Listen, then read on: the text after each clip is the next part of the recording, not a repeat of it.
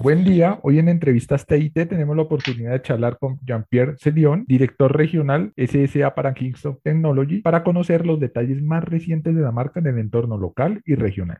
Mucho gusto, somos Bruce Garavito y Gustavo Torres. Jean-Pierre, buen día y bienvenido a este espacio. Buen día, Bruce. Buen día, Gustavo. Buen día a todos que los siguen. Un gusto estar con ustedes. Conozcamos un poquito más a Jean-Pierre. Él ingresó a Kingston en el año 2000 y desde el 2009 es director regional del Spanish South America. Su responsabilidad actualmente es neurálgica para la compañía, ya que tiene a su cargo la estrategia comercial de la región. Dentro de sus logros se puede destacar que transformó a Sudamérica hispanoparlante en la principal región de LATAM en ventas y rentabilidad. Salió en el licenciado en Administración de Empresas de la Fundación Getulio Vargas en Sao Paulo, Brasil. Como organización, ¿cuáles fueron los retos y aprendizajes para Kingston en los últimos meses? Bueno, digamos que el COVID nos puso frente a un cambio uh, importante, repentino, inesperado en términos de organización, en términos de cómo conducir el negocio. Por un lado, eh, Kingston y tenía bastante suerte de ya ser una, una empresa eh, donde la estructura de home office existía para la mayoría de los países donde estamos presentes. Kingston es una empresa grande a nivel global, eh, pero bastante chica en términos de infraestructura, con lo cual, eh, por ejemplo, oficinas en Latinoamérica solo existen dos, en México y en Sao Paulo, en Brasil el resto del, de, de, la gente, o sea, todo mi equipo, por ejemplo, trabaja home office, con lo cual lo que para muchos en ese periodo fue una descubierta, para nosotros era la continuación de un trabajo eh, eh, que existe desde que empezamos la región en el año 2000. Uh, ah, eso también fue una ventaja porque en términos de infraestructura estábamos absolutamente preparados, tanto con sistemas como acceso a Internet, que digamos eran las dos, los dos temas principales ¿no? para mucha gente. Sin embargo, hubo algunos desafíos para la compañía, sobre todo en términos de logística. Hay que pensar que Kingston trabaja con productos muy livianos, muy pequeños, pero de valor alto, o sea, en una infraestructura de logística, nosotros somos mucho más un, un jugador de valor que un jugador de peso, por lo tanto nuestra logística normalmente es aérea y nos vimos del día a la mañana eh, sin muchísimos vuelos, ya que muchos aviones, toda la parte de pasajeros eh, eh, se fue a tierra durante por lo menos dos meses uh, y además está el problema de la enfermedad en sí, ¿no? del COVID en sí, que nos llevó a hacer algunos cambios uh, de líneas de producción en Asia se movieron algunas líneas de, de, de China a Taiwán uh, para, para, evitar cualquier tipo de problema, ya que al principio el, el mayor temor era, era, era en China. ¿no? Entonces, sí hubo desafíos como organización en la parte de la, de la organización del trabajo y después, claro, para nosotros en términos de, de ventas, el, el, desafío de trabajar con el cliente un poco como estamos ahora, ¿no? a través de una pantalla y no más con el contacto personal, con la reunión face to face, ¿no? cara a cara, eso, eso fue un cambio bastante importante. Comercialmente, ¿qué cifras se pueden conocer luego de estos 16 meses de pandemia para la compañía en cuanto a ventas y posicionamiento en la región? Bueno, comercialmente eh, podemos decir que la pandemia para una empresa como Kingston fue un, un buen momento. Uh, sacando los primeros 45 días, como yo les decía, ¿no? cuando hubo un lockdown, casi todo el mundo occidental frenado al mismo tiempo, esos primeros 45 días fueron duros y representaron una, una caída importante en los negocios, pero nosotros tuvimos lo que los economistas rápidamente eh, caracterizaron como recuperación en formato de, de B corta, ¿no? La, la, la, recuperación fue rápida y fuerte y yo les diría que en términos de números, 2021, sobre todo hasta la, la primera, el primer semestre, hasta julio del 2021, fue aún mejor. ¿Qué pasó ahí y cuál fue la, gran ventaja para Kingston comercialmente? Eh, y un, un, fenómeno para el cual no estamos preparados como, como sociedades global, ¿no? como, como países, como infraestructura de trabajo, que fue concentrar en un solo lugar todas las actividades de, de, de la vida humana. Concentramos el trabajo, concentramos el, la enseñanza y concentramos la diversión adentro de casa y la computadora fue el, el, el objeto clave, ¿no? Pasamos a tener conferencias telefónicas para trabajar, conferencias eh, de video para, para estudiar, para hacer negocios eh, y además de toda la parte de entretenimiento digital, ¿no? Y eso representó obviamente una presión sobre el, la producción de notebooks, la producción de computadoras en general, donde Kingston se vio favorecido por dos lados. Primero, porque es un, gran proveedor de fabricantes originales de equipos y segundo, porque la gente al no conseguir las notebooks que necesitaba, eh, trató de sacarse la, la máquina antigua y ponerla a funcionar nuevamente. Y ahí el upgrade, tanto de memoria como de SSD, los dos principales productos hoy de la compañía, eh, fue la, la, la, clave para, para agarrar la máquina antigua que no estaba usando y dejarla en condiciones de trabajo. ¿no? Entonces, eso, ¿qué representó eso? Y representó para Kingston 2020 el segundo mejor año de su historia en términos de facturación. Para una región como la nuestra, por ejemplo, en Colombia, nosotros crecimos cerca del 10%, un poquito menos, un 9,7% en 2020 pero en 2021 llevamos un 22% al cierre de septiembre, un 22%, o sea, fue todavía mejor el, el resultado este año uh, que el año pasado. Eh, en los últimos meses lo que nosotros notamos es un, una, una, una mayor tranquilidad en ese movimiento, ¿no? que fue muy fuerte de, de, la mitad de 2020 hasta la mitad de 2021. Eh, ahora, ahora el mercado se está tranquilizando un poco, siguen faltando algunos componentes claves para, para la fabricación de notebooks, etcétera, y vemos que un poco la gente con, con la, la, digamos, la resolución ¿no? del, del, tema pandémico, la gente empieza a enfocar sus gastos hacia, hacia otro tipo de actividad, entonces la, la actividad en este momento, uh, digamos, Q4 está un poquito más tranquila en relación a lo que venía y la presión que hubo sobre toda la, infraestructura desde mitad 2020 hasta mitad 2021. ¿Cuáles consideras que son los factores más relevantes que dieron origen al crecimiento de la marca de una forma tan exponencial? Bueno, como yo decía, creo que la gente se dio cuenta muy rápido que no iba a conseguir la, el, eh, la notebook necesaria, la industria no, no, no daba abasto entre las, los problemas de logística, los problemas de producción, y nosotros salimos con esa receta nuestra que es, eh, eh, digamos, cómo nacimos como compañía, ¿no? Kingston nace en el 87, en un momento también donde la industria se encontraba sin memoria RAM. Era un momento, vamos a hacer un poco de historia ahí para atrás, era un momento donde se cambiaba de la, de la memoria soldada sobre la motherboard a los famosos módulos de memoria, ¿no? Y lo que inventan David Sun y John Tu era una forma de usar esos chips que se fijaban en la placa y adaptarlos para un módulo de memoria. Lo que pasó acá fue, si bien no con, esa, con ese motivo tecnológico, pero fue la presión de todos los usuarios necesitando más de una máquina en casa. ¿no? Muchas familias tenían una máquina en casa y de repente yo tenía dos o tres hijos estudiando todos en, en, en videoconferencia,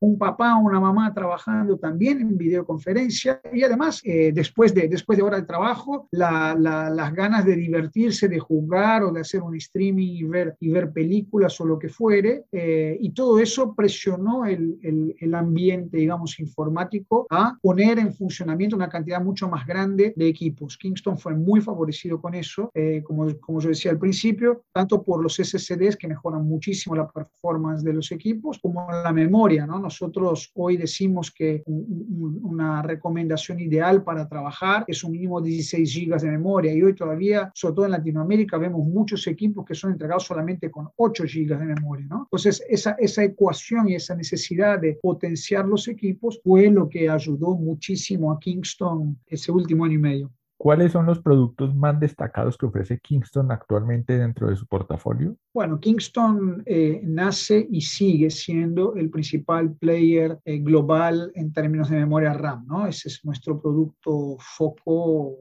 esa es la clave de la compañía. Uh, y aparte de la memoria RAM, nosotros crecimos como una compañía de productos digitales está la línea Flash que nos hizo conocido del gran público, ¿no? Las memorias son un componente interno más difícil de, de, de, tener conocimiento por todos los usuarios. Con la línea Flash nosotros ganamos una otra dimensión de masividad, que son los famosos pendrives y las famosas tarjetitas que van en nuestros teléfonos, en las cámaras, en tantos gadgets, ¿no? Que la industria va lanzando. Esa, esa parte Flash fue, como yo decía, una, una oportunidad de acercarnos al público más masivo, ¿no? Y finalmente, en términos de, de producto novedoso, que ya tiene ahora varios años, pero que va ganando mucha masividad en los últimos tiempos, están los, están los SSD, ¿no? las unidades de estado sólido, que es para la, la industria conseguir resolver el último paso de eliminar un elemento mecánico de la vida de las PCs. ¿no? El, el último elemento mecánico era el disco rígido tradicional, ¿no? un, elemento de más de 40 años de, de, de industria. Eh, se, se, está sustituyendo cada vez más rápido por los SSDs. ¿no? Uh, y eso ha traído para los equipos una ventaja increíble en términos de performance uh, en los últimos años. Es el elemento que más novedad trajo al, digamos, al mundo del TI ¿no? Con, en términos de performance. Desde Kingston, ¿qué importancia le dan a los procesos de digitalización donde el almacenamiento tiene una parte tan fundamental? Bueno, digamos que es, son, son movimientos que nosotros, nosotros nos consideramos, esa es una de las palabras de, de, de nuestros fundadores, ¿no? Kingston eh, se considera un actor que está listo siempre para ayudar a la, a, la, a la, evolución de la tecnología. Nuestro producto en sí no es un producto uh, uh, que mueve la tecnología en sí, ¿no? ¿Cierto? Somos siempre un accesorio que trata de acompañar y permitir el avance principal de la tecnología. Si nosotros hablamos de las PCs, el principal componente de una PC es su CPU, ¿no es cierto? Es su, su cerebro. Pasa que, por ejemplo, este cerebro solo funciona si habla inmediatamente con la memoria, ¿no? La memoria RAM en ese sentido es un, es un elemento clave. Por ejemplo, ahora estamos en un momento eh, muy aguardado por la por la industria, que es el cambio de DDR4, el paso de DDR4 a DDR5. Son evoluciones de la, de la industria y, y, y, donde Kingston tiene que acompañar para permitir que el resto avance. Entonces, en cuanto a digitalización, lo que nosotros vemos, por ejemplo, y que nos va ayudando cada vez más, nos va, digamos, creando una nueva, un nuevo ambiente de negocios, es lo que nosotros llamamos el Internet of Things, ¿no? Eh, y la cantidad de dispositivos que hoy digitalizan nuestra vida y donde Kingston está presente. Kingston tiene una empresa poco conocida del público de vuelta, se llama KSI, una empresa que está nuestra que está en, en Oriente y que tiene clientes globales, donde estamos presentes en cada uno de, de, de, los componentes que hoy se van creando, desde aspiradoras inteligentes, heladeras inteligentes, obviamente los relojes, en fin, hay una, un sinfín de instrumentos hoy de esa digitalización, digámoslo así, eh, donde Kingston está presente, ¿no? Por eso nuestro nuevo eslogan que ustedes ven ahí atrás, nuestro nuevo lema es el Kingston is with you, que es mostrar que Kingston está presente eh, en la vida de las personas eh, mucho más de lo que uno imagina, ¿no? Desde la pantallita, por ejemplo, en los aviones, ¿no? La pantallita digital donde, donde tenemos el entretenimiento a bordo eh, hoy en día, hasta, como yo decía, ¿no? El reloj que nos acompaña todo el tiempo, la cámara para filmar, desde algunos dispositivos que se ven, que se tocan, hasta dispositivos que son internos a los equipos. O sea, la digitalización en ese sentido ha sido una, una, gran, una gran fortaleza, un, paso más en Kingston. Hemos cambiado de, digamos, de nivel como compañía en facturación con el crecimiento de la nube y con el crecimiento de la, de la digitalización, sin ninguna duda. Es para nosotros una parte fundamental del, del futuro que se avecina. Ya conocemos los productos que ofrece Kingston, pero desde la compañía, ¿qué ventajas competitivas respecto a otros actores del mercado ofrecen los productos de Kingston que los hacen más relevantes y los hacen una opción a escoger por los clientes? Yo creo que eh, Kingston nace como una compañía que cambia un poco el estándar de calidad en términos de productos de memoria y ese ha sido un leitmotiv de la compañía siempre, ¿no? La calidad de sus productos. Por ejemplo, somos los creadores de la famosa Lifetime time warranty, ¿no? que a veces es, es, difícil de explicar para la gente, pero que significa que, por ejemplo, nuestros productos de memoria RAM tienen garantía de por vida. ¿no? La garantía, sin ninguna duda, ha sido un, una piedra basal de esta compañía y creo que una de las características más importantes uh, uh, de todos los productos que hemos lanzado. Por ejemplo, Kingston cuando lanza su, su línea de memoria eh, genérica, Value RAM, eh, propone algo que la industria tenía hasta cierta duda, ¿no? Propone seguir manteniendo el testeo de absolutamente todos los productos uh, y sigue proponiendo su garantía lifetime para un producto teóricamente estándar, ¿no? ¿no? Un producto específico para una determinada marca, era un producto estándar y mantuvimos tanto la garantía como el testeo individual de todos los productos. Yo creo que esa es el principal diferenciador de Kingston, es la calidad de su producto. El segundo gran diferenciador, y que ahí sí podemos acercarnos a Latinoamérica, es cómo entendemos el negocio, ¿no? Ya no está tan ligado al producto, pero sí está ligado a cómo entendemos el negocio, que es tener gente local en los países, hablar la lengua de cada país, adaptar nuestras políticas comerciales y de marketing a la realidad de cada país. Nosotros no somos una empresa con, con fórmulas cerradas y con modelos únicos. Es obvio que hay experiencias que se repiten y que sirven eh, de manera global, pero eh, tenemos un, fuerte, un fuerte compromiso con la cultura local y con la, la gente local. Eh, en Latinoamérica tenemos ejecutivos en todos los países principales. Ah, tenemos gente que nos ayuda justamente a tener ese entendimiento de cómo es el negocio en cada uno de los países. Y eso se traduce también en una garantía y en una atención postventa mucho más fuerte que la mayoría de sus competidores. Yo diría que estos dos, esas son las dos eh, eh, principales diferencias para alguien que elige Kingston, la calidad de sus productos y el servicio al cliente.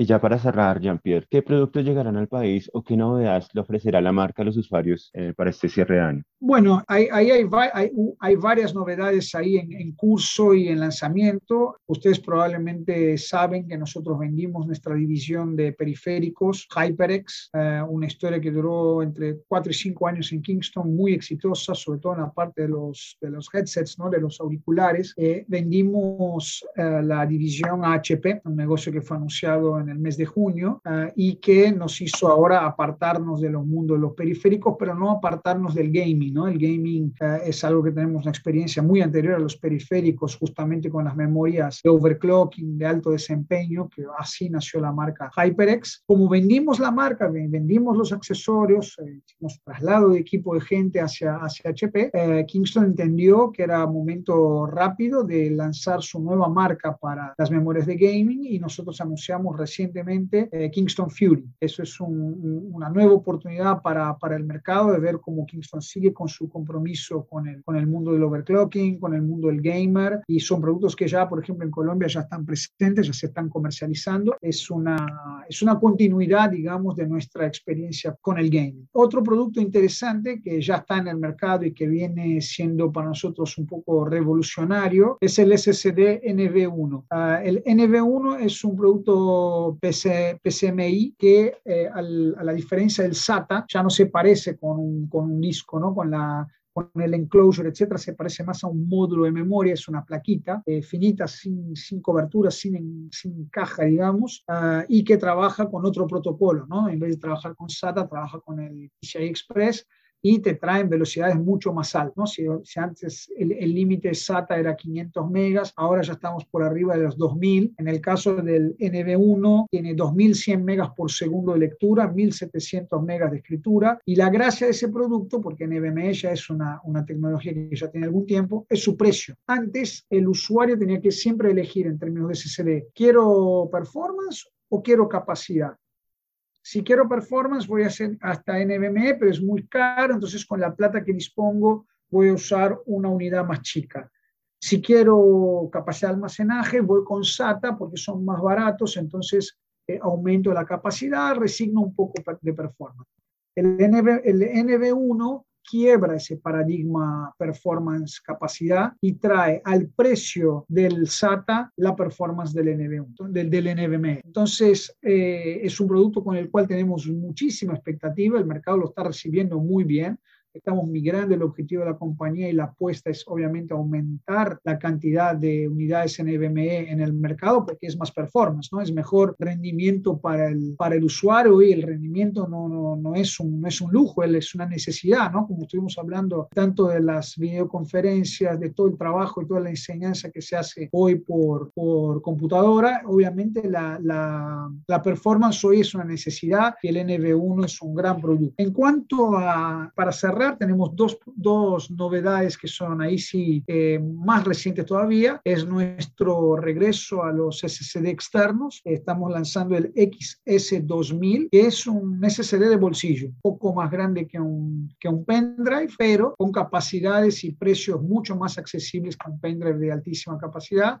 con el rendimiento de un SSD. El XS2000 ya va a estar entrando al mercado ahora en Q4 ah, y es algo que complementa bien el, el portafolio de Kings. Y finalmente, para noviembre, eh, como yo les decía, el cambio de DDR4 a DDR5, eso es un cambio eh, impulsado por la nueva generación, la décima segunda generación de procesadores de Intel, eh, y que va a traer una novedad que ya se hacía esperar, ¿no? DDR4 tiene cerca de, no me equivoco, 8 años, 8 o 9 años de mercado, hacía mucho, digamos, que la industria no avanzaba hacia un nuevo, un nuevo protocolo, ¿no? Y DDR5 va a traer ese cambio. Es, obviamente, al principio se va, se va a ver básicamente para equipos de alta performance, para gamers de, de altas exigencias, pero el año que viene es más probable que se masifique la, la tecnología. Así que DDR5 se lanza ahora eh, para noviembre, es la fecha que, que, Intel anuncia al mercado su, su, nuevo, su nuevo procesador, se anuncia ahora a fin de octubre, pero se lanza comercialmente primeros días de noviembre y es un salto interesante en cuanto a, en cuanto a performance de memoria que va, que va a estar mucho más fuerte a partir de, del 2022. Perfecto, Jean-Pierre, muchísimas gracias. Recordemos, estamos con Jean-Pierre Cecillon, director regional SSA para Kingston Technology. Muchísimas gracias por tu tiempo. Esperamos que no sea la última vez que tengamos que te tengamos aquí en entrevistas TIT y por qué no estar directamente en California entrevistándote personalmente y compartiendo una buena tertulia contigo. Muchas gracias, Gustavo. Muchas gracias, Bruce. Y bueno, eh, ojalá, ojalá se dé. Es, eh, es hora de que todos eh, podamos de vuelta